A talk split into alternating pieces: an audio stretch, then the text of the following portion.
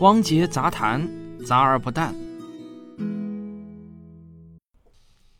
上期节目啊，我用中医和中药来比喻量子计算机的硬件和算法，这个呢引发了不少的评论和争议啊。今天呢，我想继续就这个话题啊多说几句。可以说呢，在谈到量子计算机的时候，大多数人想到的呢都是硬件，想不到软件。而实际上啊，对于量子计算机来说呢，硬件和算法也是同样重要的。在我们只盯着玄铃木九章这些量子计算机的硬件的时候啊，我们还应该关注一下量子计算机的算法。我想呢，几乎人人都应该明白一个道理：如果没有操作系统和应用软件，那么性能再强大的电子计算机啊，也不过就是一堆废铁。研发硬件的人与研发软件的人，很难说呢谁比谁更厉害。我自己呢也曾经做过程序员，在很长一段时间啊，我只会熟练的敲击 if else for 啊。但是呢，我并不知道这些高级编程语言是如何一点一点的演化出来的。当有一天我突然发现，如此千变万化的编程语言居然可以还原为最基本的十个逻辑门的时候啊，那种震撼呢是无与伦比的。我突然觉得啊，计算机语言实在是太神奇了。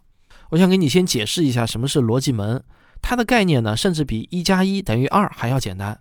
所谓的逻辑门呢，真的就像是由晶体管构建的一扇门。如果一个高电平信号经过这扇门，它就一定会变成一个低电平信号。那么这扇门啊，我们就把它叫做非门啊，就是是非的那个非字。那为了后面的叙述方便啊，我把高电平信号就说成是一，低电平信号呢就说成是零。再比如啊，当一组信号经过一扇门的时候。只有当所有的输入值都是一的时候，那才输出一，否则呢就输出零。那这样的一扇门，我们把它叫做语门，语就是给予的那个语啊。这都是计算机里的术语。那当一组信号经过某一扇门的时候，只有当所有的输入值都是零的时候，那才输出零，否则就一定输出一。好，那这样的一扇门呢，我们就可以把它叫做或门啊，或者的那个或。就是这样，一共有十种不同规则的逻辑门，而那些算法天才们啊，就是利用这十个逻辑门的复杂组合，设计出了最基础的计算机编程语言——汇编语言。汇编语言从本质上来说呢，就是一组组不同组合的逻辑门的注记符号。然后呢，在汇编语言的基础上呢，就继续发展出了啊大名鼎鼎的啊 Fortran 啊、C 语言啊、Java 啊、Python 啊等这些高级语言。那有了计算机编程语言，软件工程师们才能开发出无数精彩的应用软件。比如说啊，我们都知道的 Photoshop。那有了这些各行各业五花八门的应用软件，才有我们今天的游戏、娱乐、办公、社交等等一切的数字化精彩生活。电子计算机的这条演化之路，量子计算机呢，理论上也全部都要走一遍。那么今天的量子计算机，我们走到了哪一步呢？粗略的来说啊。在硬件上，我们差不多呢走到了刚刚造出最基本的电子管这一步。虽然呢很原始，但是好歹啊已经能够构建出最基本的若干个量子逻辑门了。量子逻辑门一般简称为量子门。量子门的工作原理虽然与逻辑门不完全一样，但基本思路呢其实是一致的。它也是一扇门，就是一组量子比特。通过这扇门之后，它就会演化成另一组啊不同状态的量子比特。不同的量子门呢，它符合不同的演化规则。在量子计算机的软件上，那我们差不多呢就走到了正在摸索量子汇编语言的阶段。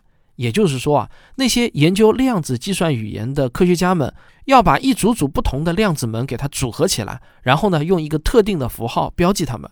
当这些符号成熟稳定，得到国际同行们的公认时，那量子编程语言就宣告诞生了。在量子计算机发展的石器时代啊，我们很容易记住那些有关硬件研发进展的新闻，往往会忽视软件研发进展的新闻。其实呢，与电子计算机的发展之路一样，量子计算机的硬件和软件也是可以同时向前发展的。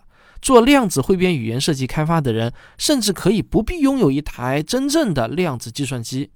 因为我们可以用传统的电子计算机来模拟量子门的工作原理，它在原理上呢完全一致，只是运算速度达不到真正的量子计算机的速度。但是对于量子编程语言的设计开发来说啊，其实运算速度呢并不是最重要的。如果我们把实现通用型的量子计算机看成是攀登一座高山，而软件研发和硬件研发是两支不同的登山队。那么，只有这两支队伍在山顶胜利会师的时候，量子计算机啊才能算是真正的进入到了实用阶段。在量子计算语言研发这支队伍中，美国的谷歌、亚马逊、微软、IBM 等等啊，以及中国的百度、华为、腾讯、阿里等等这些巨头们，也都是全部参战的。我们普通人几乎不可能有条件参与到量子计算机硬件的研发中去。但是呢，我想告诉大家，我们其实都可以参与量子编程语言的设计和开发。这就是因为啊，量子编程语言不是一定要在量子计算机上来设计和运行，在电子计算机上也完全可以写量子编程语言，甚至呢还能运行起来。这就是我前面说的模拟器。换句话说呢，我们可以在电子计算机上做出量子计算机的模拟器，除了运行速度不可能达到真正的量子计算机的运行速度之外啊，其他可以做的完全一样。那现在这样的模拟器呢，其实已经有很多了啊。我举个例子啊，二零二零年的九月，某度呢就推出了一个在线的量子计算机模拟器。那他们官宣的说法呢，是国内首个云原生量子计算平台啊。这名字起的是比较复杂啊。就是看在它完全免费的情况下，我也就不避讳全名了。它的名字呢叫量易服，呃，英文呢叫 Quantum Leaf。不过这个 名字我觉得起的有点嘚瑟啊。量子容易降服。我昨天晚上呢也是进去玩了两圈，我感觉呢就真的像是穿越时空回到了七八十年前的冯诺依曼时代。嗯，它的界面呢就像是用一个个量子门搭积木一样来探索这个高深莫测的量子计算。